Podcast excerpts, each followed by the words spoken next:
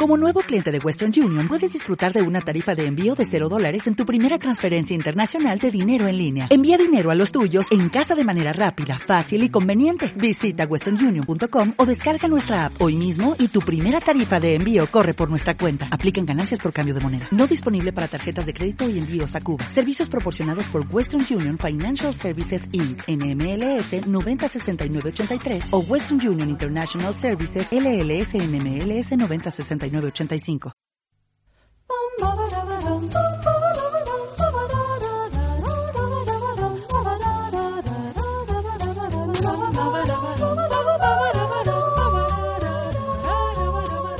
Hola, soy Noel Ceballos. Y yo soy el hematocrítico. Y esto es Los Hermanos Podcast.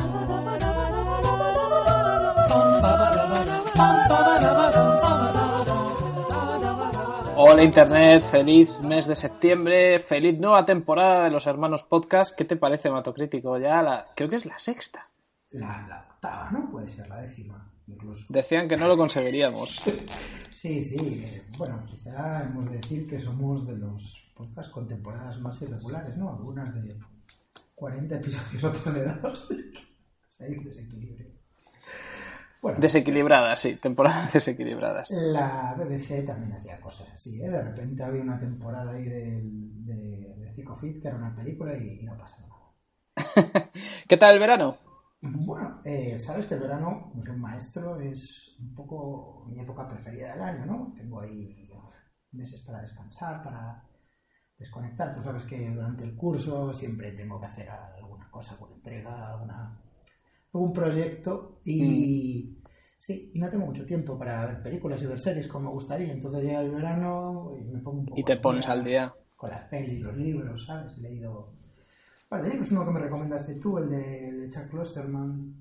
Mm, qué bueno. me gustó mucho, ¿eh? Se llama ¿Y qué pasa si nos equivocamos? ¿no? Es un libro sobre que especula sobre cómo nos van a percibir las civilizaciones del futuro, las culturas del futuro a los habitantes de nuestra época, y, me ha gustado mucho. Me he leído también Sapiens, eh, un tratado antropológico sobre el Homo sapiens muy entretenido, no, es el rollo que, parece, y me he puesto al día con las series. No había visto Better Call Saul, me la vi entera, me, me oh. loco, ¿eh? ¿Qué serie? Sí, una maravilla, una maravilla. ¿Qué serie? Me acabo de ver también Justified, una de mis series preferidas, que tenía dos temporadas sin ver y, y bueno, que cierre, un cierre extraordinario. Y, he vuelto a ver The Shield, ¿sabes? The Shield que es, eh, al acabar de ver Testify, dije, joder, pues The Shield que es mi serie preferida y hace tanto que no la veo desde, desde que estaba en antena. ¿Y qué tal? ¿Aguanta una segunda? ¿Una segunda vuelta? Sí, sí, empecé a ver el piloto y ya estoy metido ahí a mediados de la segunda temporada.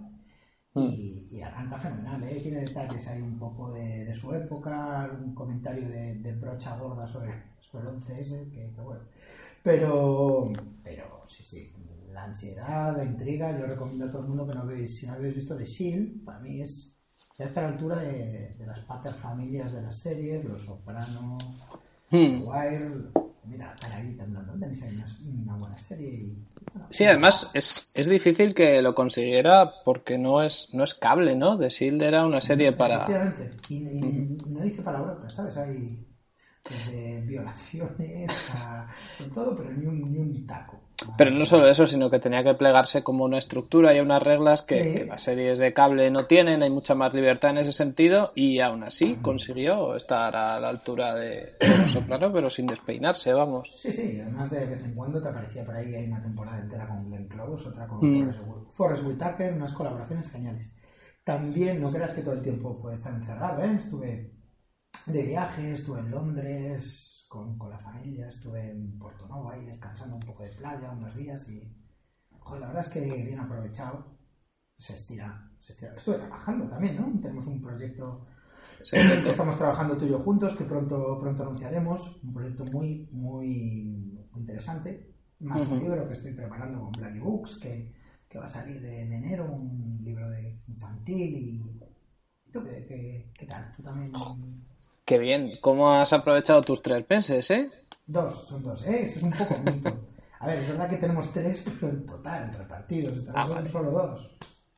Bueno, eh, yo he tenido menos tiempo que tú y el poco tiempo que he tenido, pues me, lo ha comido entero una sola saga. Es que empecé a ver una saga de películas que tenía por ahí, pues de esto que vas dejando y, te quieres poner en verano, quieres aprovechar eh, que ahora tienes más tiempo para poder verla. Sí, sí, lo que me pasó a mí con, con Peter ¿no? Un poco. Sí, lo que pasa es que eh, ahí estamos hablando de 20 episodios, 10, 10 episodios por temporada, dos temporadas. Eh, yo estoy hablando de, empezar una saga y abrir ahí una madriguera de conejo. Bueno, una saga muy, muy considerable. ¿Cuántas? Hombre, no será la de James Bond, ¿qué, puede tener? ¿Qué viste? La... Fast Furioso son 8. no, no, no. No, estamos hablando, vamos a ver, estamos hablando de Airbag. Airbag. Airbag. Airbag. Airbag. Es la película del perro que jugaba al baloncesto. Sí, me acuerdo. ¿No te acuerdas? No, es de, los 90, ¿no? Sí, es del 97. Es una película de un, de un perro que jugaba al baloncesto. Y yo sabía que esto había generado secuelas. Sí, sí, sí. Yo, yo sabía que había, había secuelas. Eh, concretamente cuatro. Sí. Eh, luego, cuatro secuelas, ya tenemos cinco películas en total del perro que jugaba al baloncesto. Eh, después tenemos una saga complementaria, una saga de secuelas, eh, que es Herbadis, que son literalmente los hijos de Herbad. Vale, y ahí tenemos nada menos siete películas. O sea, en total llegamos a. No, espera, no son siete. En total son 14. O sea, si sumas, las, sumas las cinco de Herbad, llega hasta 14, pero es que los Super Buddies generaron también una saga de spin-offs. Ajá. donde hay dos más. De la saga de los hijos de Airbud. Exactamente, donde tenemos dos más. Sí. Y por si eso fuera poco, también la marca Airbud acogió una trilogía que se llama MVP, MVP, sobre un chimpancé. Joder, esto es como el. Y eso son tres películas. Es como el Marvel Cinematic Universe, esto que me estás contando, ¿no? Sí, sí, exactamente. Y yo no sabía que. Yo no sabía dónde me estaba metiendo, pero al final las, las tuve que ver todas, pues por un ánimo completista. Y no he hecho literalmente otra cosa en todo el verano. Bueno, pues si te parece, este capítulo de Los Amores Podcast lo vamos a dedicar a comentar, comentar todas las 14 películas de la saga Albad. Sí, eh, bueno, tenemos dos opciones podemos comentar Better Call Saul. Sí. No, los dilemas morales que plantea esta serie, la, escritura de capítulos magistrales, o podemos comentar Herbat. Sí. Bueno, vamos con Herbat porque, a ver, primero, Vamos a hacer una cosa. Empezamos con Herbat, yo te las cuento y si hay tiempo hacemos un debate sobre Better Call Saul. Mira, antes de que me lo cuentes yo te, quería hacer una pregunta, que es ¿cómo puede un perro jugar baloncesto? ¿No? Ah, a lo mejor puedes empezar explicándome, eso. Mira, a ver, es que me llama la atención un detalle, ¿no? Que, para jugar al baloncesto hacen falta pulgares oponibles. Mm. necesitas tener, digamos, pulgares que se muevan en una dirección distinta al resto de, los dedos, las falanges, para poder lo que es agarrar la pelota, ¿no? Y, Sí, entiendo, entiendo perfectamente, pero mira, voy a responder a tu pregunta lo mejor que pueda eh, y para hacerlo te voy a hablar de Buddy, que es el nombre real del perro protagonista de Airbag. Es un Golden Retriever que nació en 1988 y murió en febrero del 98, o sea, vivió 10 años y la mayor parte de esos 10 años los empleó actuando. Era un perro actor. Eh, su papel más mítico quizás sea Airbat, pero cuidado que tuvo otro anterior que es Comet, es el perro de padres forzosos. Exactamente, estuvo desde el 89 hasta el 95 actuando en Padres Forzosos y salió en todos los capítulos. sabes que también hay alguna película que protagonizó por su fama, ¿eh? eh también el mono de Friends. Sí, sí, sí, sí. No, pues este, este igual. Lo que pasa es que el per Buddy antes de llegar a Padres Forzosos ya era una estrella, gracias a su amo, que es un, vecino de San Diego que se lo encontró, vagando por las montañas y decidió enseñarle a practicar deportes. Se centró en el baloncesto, pero según Wikipedia, el perro. También jugar con el frisbee. Eh, él le enseñó a jugar al baloncesto. O sea, el frisbee en la Wikipedia no lo nombra. Nombran el baloncesto, que es el que sobre todo se especializó, pero también béisbol, hockey, fútbol americano, fútbol y ajedrez.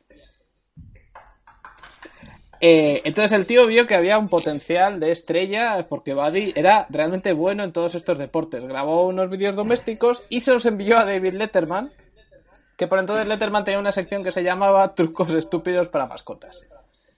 Pero jugar.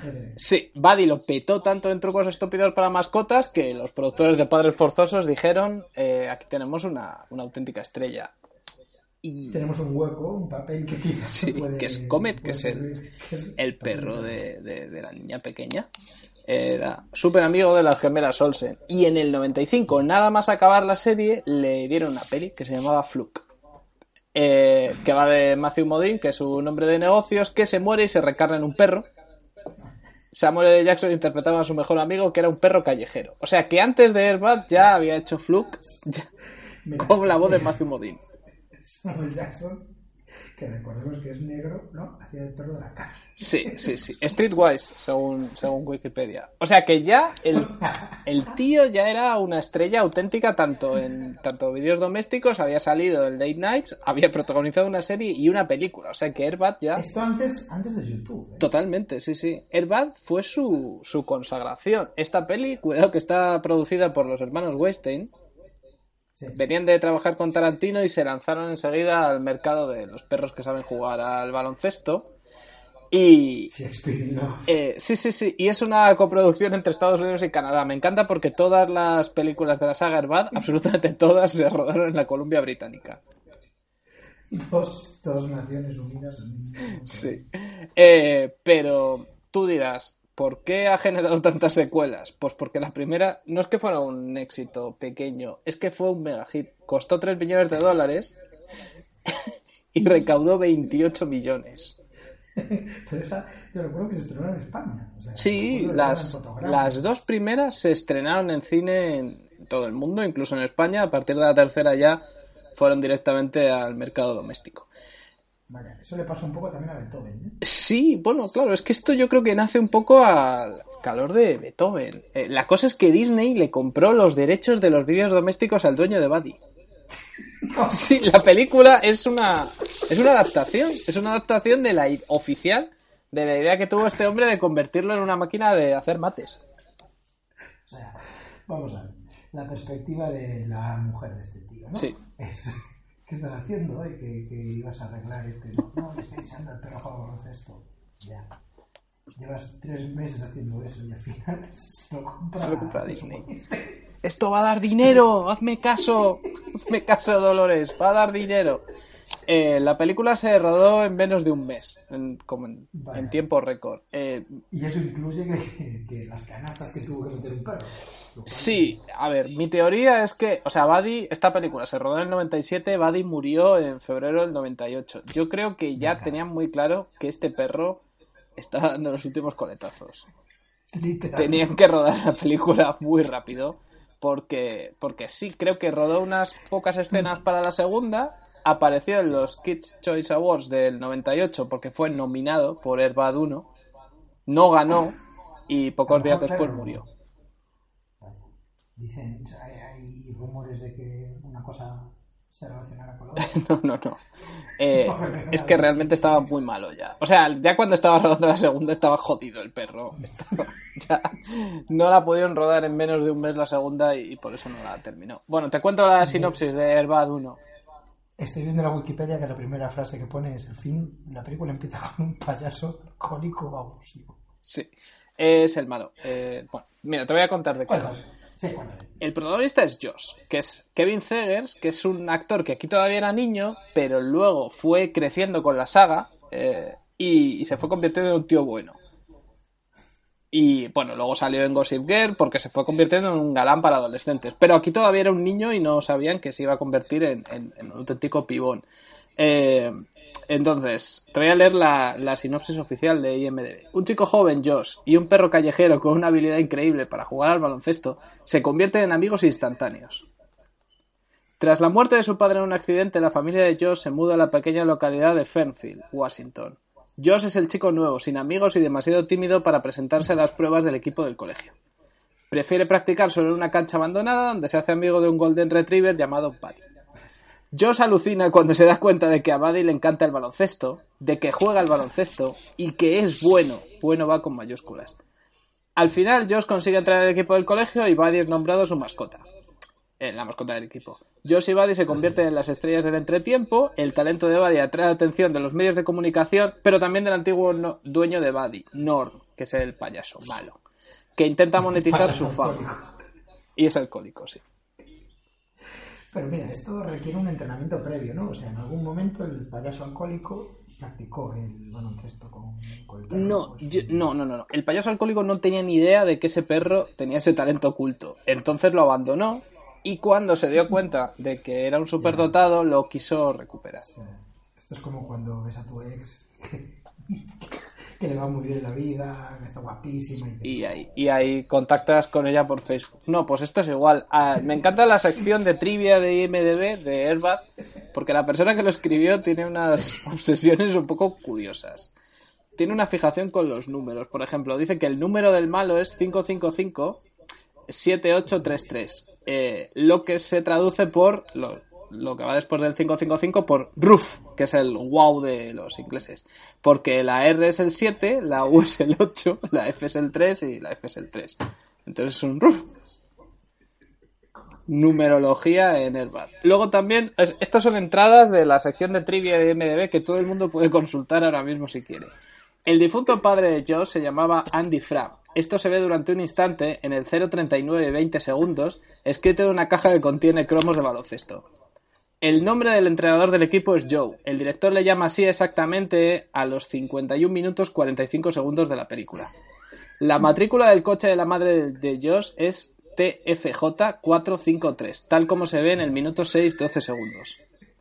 El número de teléfono en la casa de Josh es 555-0150. Se ve en el flyer que Buddy rompe entre el 2800 y 2820.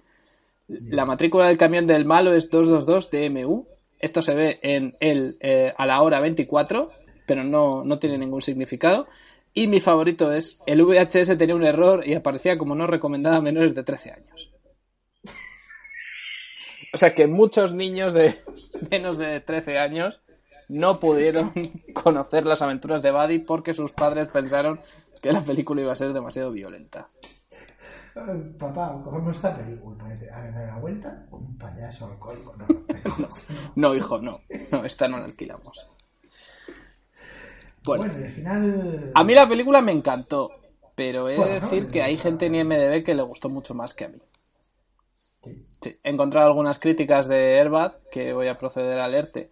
Por ejemplo, Matt de Canadá, que yo creo que le pillaba cerca, escribió una crítica titulada De todas las películas que he visto, esta es la única que me ha hecho llorar.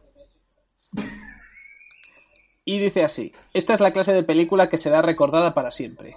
Está hecha de manera perfecta y no tengo ninguna opinión negativa sobre ella. Eligieron absolutamente la mejor música y no creo que nadie podría haberla elegido mejor. Necesita ser recordada. Deberían haber sacado una edición especial en DVD. Aunque pensaron un montón de pelis sobre Airbag después de esta, la original siempre será la mejor. La parte más triste es cuando Josh deja a Buddy solo al otro lado del río. Siempre será mi película favorita y nada podrá cambiar eso jamás. Le doy a Airbag un 10 sobre 10 por su gran humor, tristeza y música. ¡Buen trabajo! Me gusta el buen trabajo final porque es como lo que le dices a un perro, ¿no? Y si pinchas en el usuario, realmente fue su mejor película, ¿no? Eh, el es, la, es la única crítica que escribió Matt de Canadá. Esta. Fue el día que se abrió. O sea, se abrió el proceso. Sí.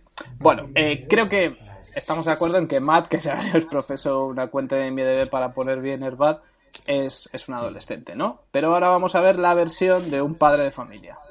Su crítica se llama Me encantan las películas de perros, 10 estrellas sobre 10, y la escribe Rich Roberts. Y dice así. Soy un padre primerizo y no he tenido más remedio que cortarme un poco a la hora de ver las películas de Kubrick delante de mis hijos. Así que nos hemos comprado un montón de vídeos con películas familiares, muchas de ellas sobre perros, ya que a nuestros chavales les encanta nuestro perro Max. También les encanta la película Airbag casi tanto como Lassie y Soccer Dog. pero a mí me sorprendió lo bien que me lo pasé con ellas. 10 estrellas. Sabes que en nuestro, en nuestro podcast de Inspirador, Grandísimo tiene una sección donde la gente escribe, bueno, comenta cosas que le han pasado en, su vida. Y una de las llamadas más históricas del programa fue uno que, que explica que su abuelo le había contado cuál era su género de cine preferido y el abuelo había dicho películas de perros que hablan. Pues el abuelo tendría que esperar hasta las secuelas de Airbuddies porque en Airbud nunca habló ningún perro, ¿eh? Bueno, ya, muy brevemente te voy a leer la última crítica que me ha gustado de, de Airbud, de IMDB. 7 eh, sobre 10, la escribe un tal Kai y yo creo que el inglés no es su primera, su primera lengua. La crítica se titula Perro Especial. Dice, esta película me gustó de verdad, como propietario de cuatro perros y como niño cuando tenía un perro. Solía, solía compartir la comida con el perro, hablar con él barra ella, jugar a todas las cosas que los niños hacen con perros. Esta peli es sencillamente genial. Cómo odia el primer dueño de Buddy, el estúpido payaso. O qué feliz cuando el niño decide actuar contra el payaso.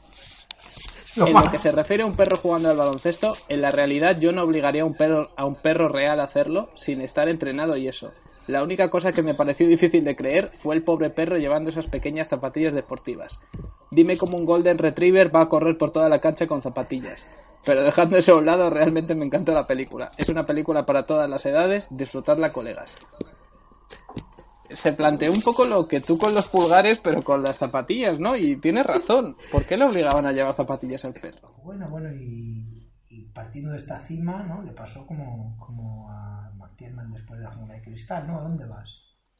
Sí, bueno, éxito total. Eh, el perro, ya como hemos dicho, no pudo vivir el rodaje de la segunda, pero empezaron enseguida. O sea, en el 98 ya estaban en la, columna, en la Columbia Británica grabando Airbag 2 dos puntos el fichaje de la liga.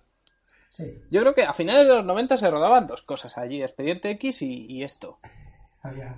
Y podría haber sido un caso de Mulder y Scully perfectamente, ¿eh? Pero sí, zombies, entonces, no me digas más, porque esto es un poco el esquema clásico de las pelis deportivas, ¿no? Gana la Liga de Baloncesto Juvenil y de repente la 2 le toca el Nacional, ¿no? Campeonato Nacional. No, no, no, no, no es así. No es así exactamente. Vamos a leer la, la sinopsis oficial de Herba del fichaje de la Liga que te va a sacar de dudas enseguida. Algunos años después de convertirse en el propietario legal de Buddy, Josh, ahora un adolescente, se enfada cuando su madre empieza a salir con Patrick Sullivan, el nuevo veterinario del pueblo.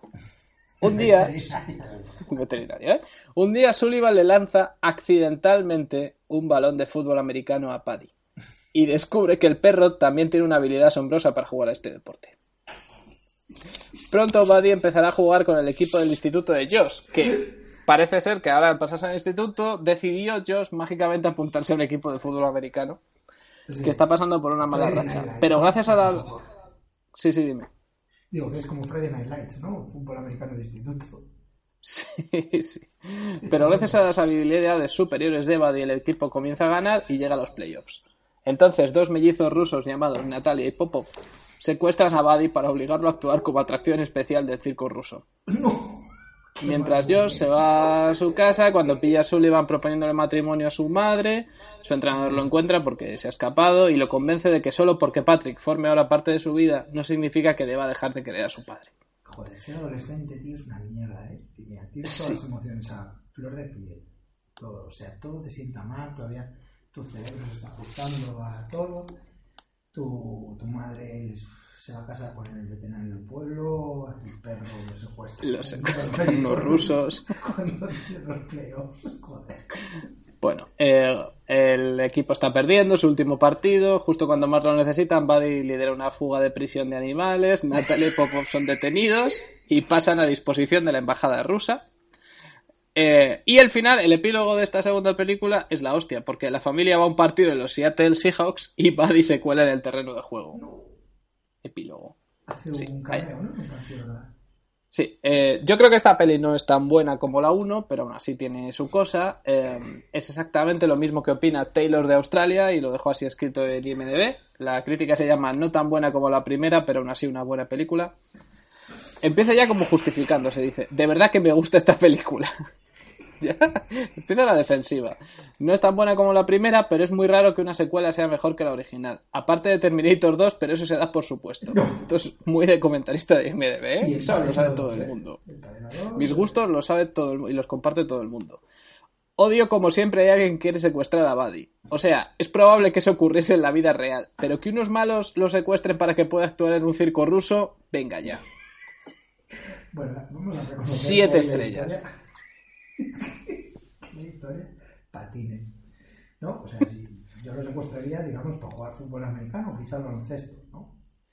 Sí, pero dice que eh, es probable que eso ocurriese en la vida real. O sea, si en la vida real hubiese un perro que sabe jugar al nivel de Michael Jordan al baloncesto Sí. y que luego encima también es unas del fútbol americano, pues es muy probable que, que la gente intentase Vamos secuestrarlo. a, a pensar en un reboot gritty, o sea, real de eso, ¿no? Una película seria de un perro que es el campeón del fútbol americano. Ahora mismo, pues lo pillarían en YouTube, ¿no? Sería este de YouTube. Sería una estrella de YouTube, sí. Vine. Sí, ahí, ahí está el reboot.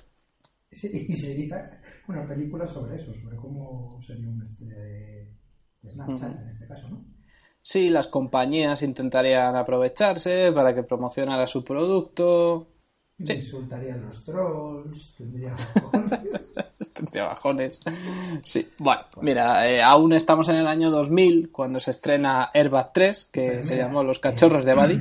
Una cosa, claramente, el actor, o sea, el actor, cuando digo actor, quiero decir el perro, eh, murió, Ujú. ¿no? Ya no es 2. No, eh, murió y fue sustituido por seis perros diferentes. O sea, ya en las siguientes películas son varios perros los que hacen de Buddy.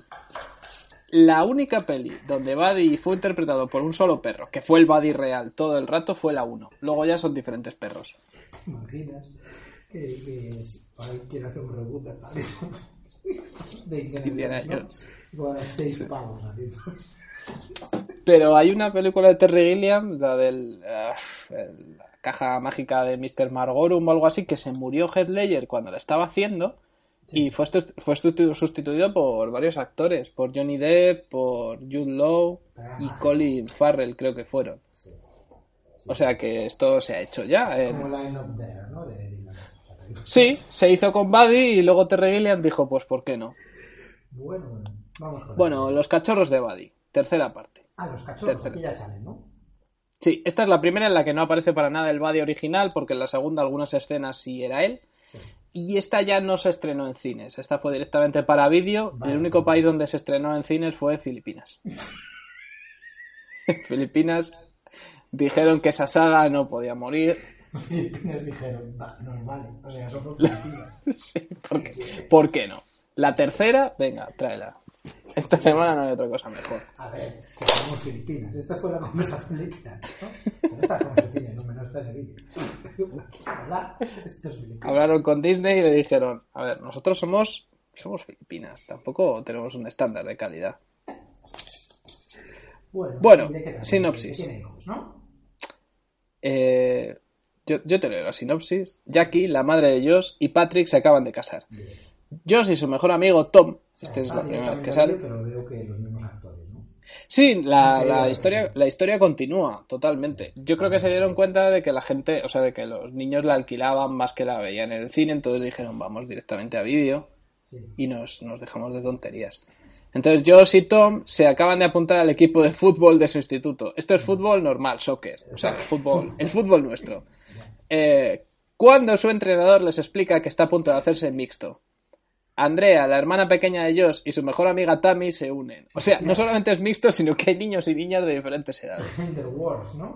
Poco... Sí, pues un poco, un poco los americanos diciendo, bueno, en el fútbol europeo vale todo, ¿no? Sí. Y ya está. Eh, entonces Josh conoce a Emma, una chica atractiva que se acaba de mudar con su familia desde Inglaterra. No solo va a jugar en su equipo, sino que también tiene una Golden Retriever llamada Molly. Y ya puedes suponer lo que pasa a continuación. Ella y Buddy tienen cachorros enseguida. Y después se descubre que Buddy también tiene una habilidad asombrosa para jugar al fútbol. Bien, vamos con esto. Eh, me encanta que la sinopsis oficial dice, le ponen un uniforme y lidera al equipo de Josh, Tom y Emma hasta el campeonato estatal. Pero los seis cachorros recién nacidos son secuestrados por un hombre llamado Snever que pretende cambiarlos por óxido nitroso. O sea, si en la primera era un payaso alcohólico, aquí tenemos directamente un drogadicto.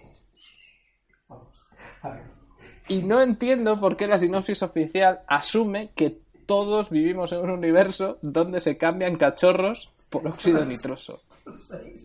A ver, eh, me estás llevando por una montaña rusa y yo mm, me hice una pregunta hace ocho minutos que, necesito que me respondas. ¿Cómo se llama el, niño, Andy? Josh, Josh. no sé por qué era, la verdad. no sé. No, Josh, que recordemos, empezó como un niño adorable, pero ya en la tercera se empieza a convertir en un galán adolescente que luego pasó a hacer series como Sip Girl. Vamos a pensar que Dios es un poco gilipollas. Te voy a, te voy a repetir a, los datos que me has dado. Se ha ganado un campeonato cuando baloncesto con su perro. Tiene un perro que sí. baloncesto y gana campeonatos. Sí. Luego se pasa al instituto y cambia de deporte, ¿no? Y se mete al fútbol americano. Al fútbol americano. Luego va con sus padres, a, bueno, con su madre y con el veterinario del pueblo, a ver un partido de fútbol americano.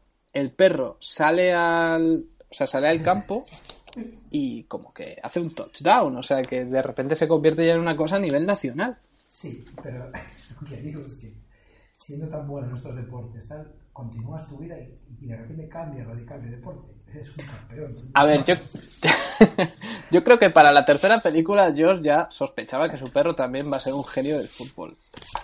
Yo, yo, creo que ya lo tiene que sospechar. Entonces, ya es un poco para picarse, ¿no? Voy a cambiar al fútbol a ver si, si aquí puedo brillar por, por, mí mismo, si el perro de repente va a ser un genio. Y efectivamente, el perro es, es el maldito Messi. imposible. Bueno, vamos con una crítica 10 sobre 10. Eh, se titula Es una película excelente y la escribe Dunnels, Dunnels Full of Tunnels. Es su única crítica también. Amo esta película. Es una película infantil excelente y espero que todo el mundo al menos la vea. Como mínimo la vea. Estaba aburrido y busqué alguna peli en nuestra estantería donde encontré el vídeo de Airbag apenas sin usar. Así que pensé, ¿qué demonios? Esperaba que fuera una mala película, pero es excelente. Ahora viene una parte con la que no estoy nada de acuerdo.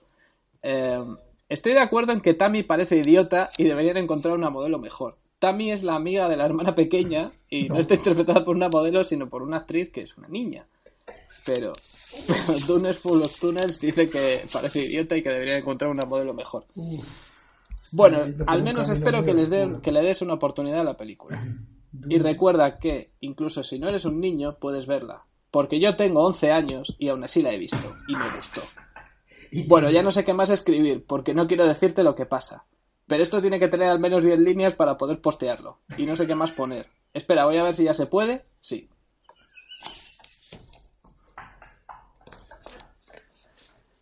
Mucha tela de cortar, ¿eh? De esta crítica. Bueno, y al final, ¿cómo, cómo recuperan los cachorros del drogadicto? Eh, pues en la sinopsis no lo dice, pero mira. Se, queda con todos, o sea, luego los buddies estos viven con Josh. Sí, sí, sí, sí. Bueno, eh, viven entre ellos y, la familia que vino de Inglaterra, la familia de Emma, porque Molly pertenece a Emma. O sea, un poco como que las dos familias hacen ahí un hermanamiento a partir de la cuarta. Vale, venga, llévame a, llévame a la cuarta. Vale, la cuarta se titula El bateador de oro. Se estrenó. ya, ya ves un poco por dónde va a ir. Se estrenó en 2002. Eh, bueno, también en la columna británica. También algunos perros, varios perros haciendo de bad. Y aquí ya la saga iba sola. Eh, me gusta que esta, el director de esta se llama Robert Vince. Y este vino directo de la saga Como molas el mono, que es la que decíamos antes de MVP. Eh, que básicamente lo que hizo Disney fue hacer películas de un mono que también sabía jugar a deportes. Esto empezó en el año 2000, hicieron una de un chimpancé que jugaba al hockey sobre hielo. En la 2 se hizo skater y en la 3 se hizo espía. ¿Se hizo espía? Espía, no, ya directamente. Pero, eh, pero me gusta que nunca se pisan, o sea, el mono nunca jugó a los mismos deportes que Buddy. Estoy viendo, ¿eh? Sí, sí, no, es increíble. ¿Cómo mola ser mono? Se tituló en España.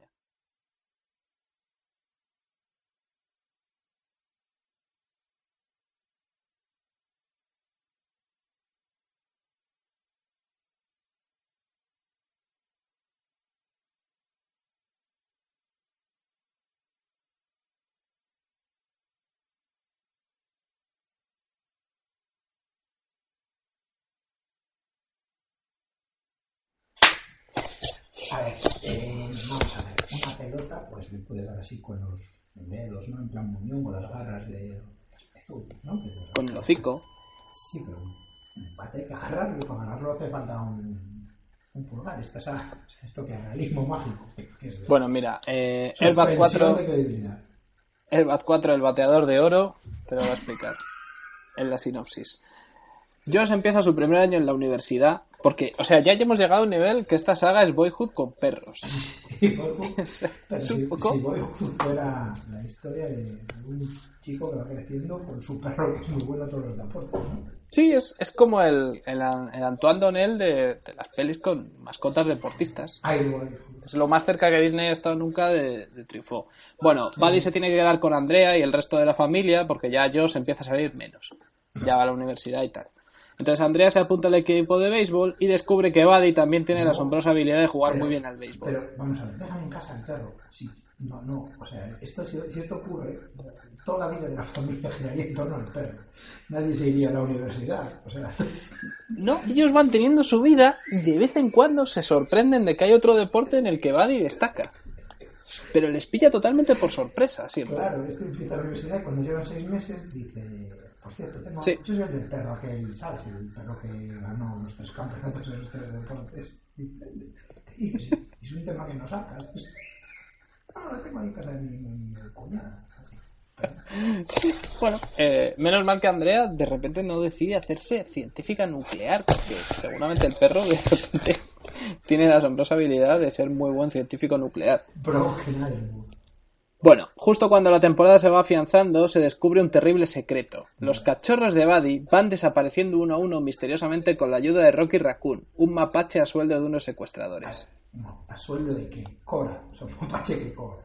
Cobra. Cobra porque estamos hablando de que los secuestradores son unos científicos. Entonces, yo creo que hay dinero, o sea, hay, hay, un, hay un presupuesto para pagar al mapache, eh, están interesados en estudiar a los cachorros, ya que piensan que deben tener un gen especial que, como su padre, les hace ser buenos en todos los deportes.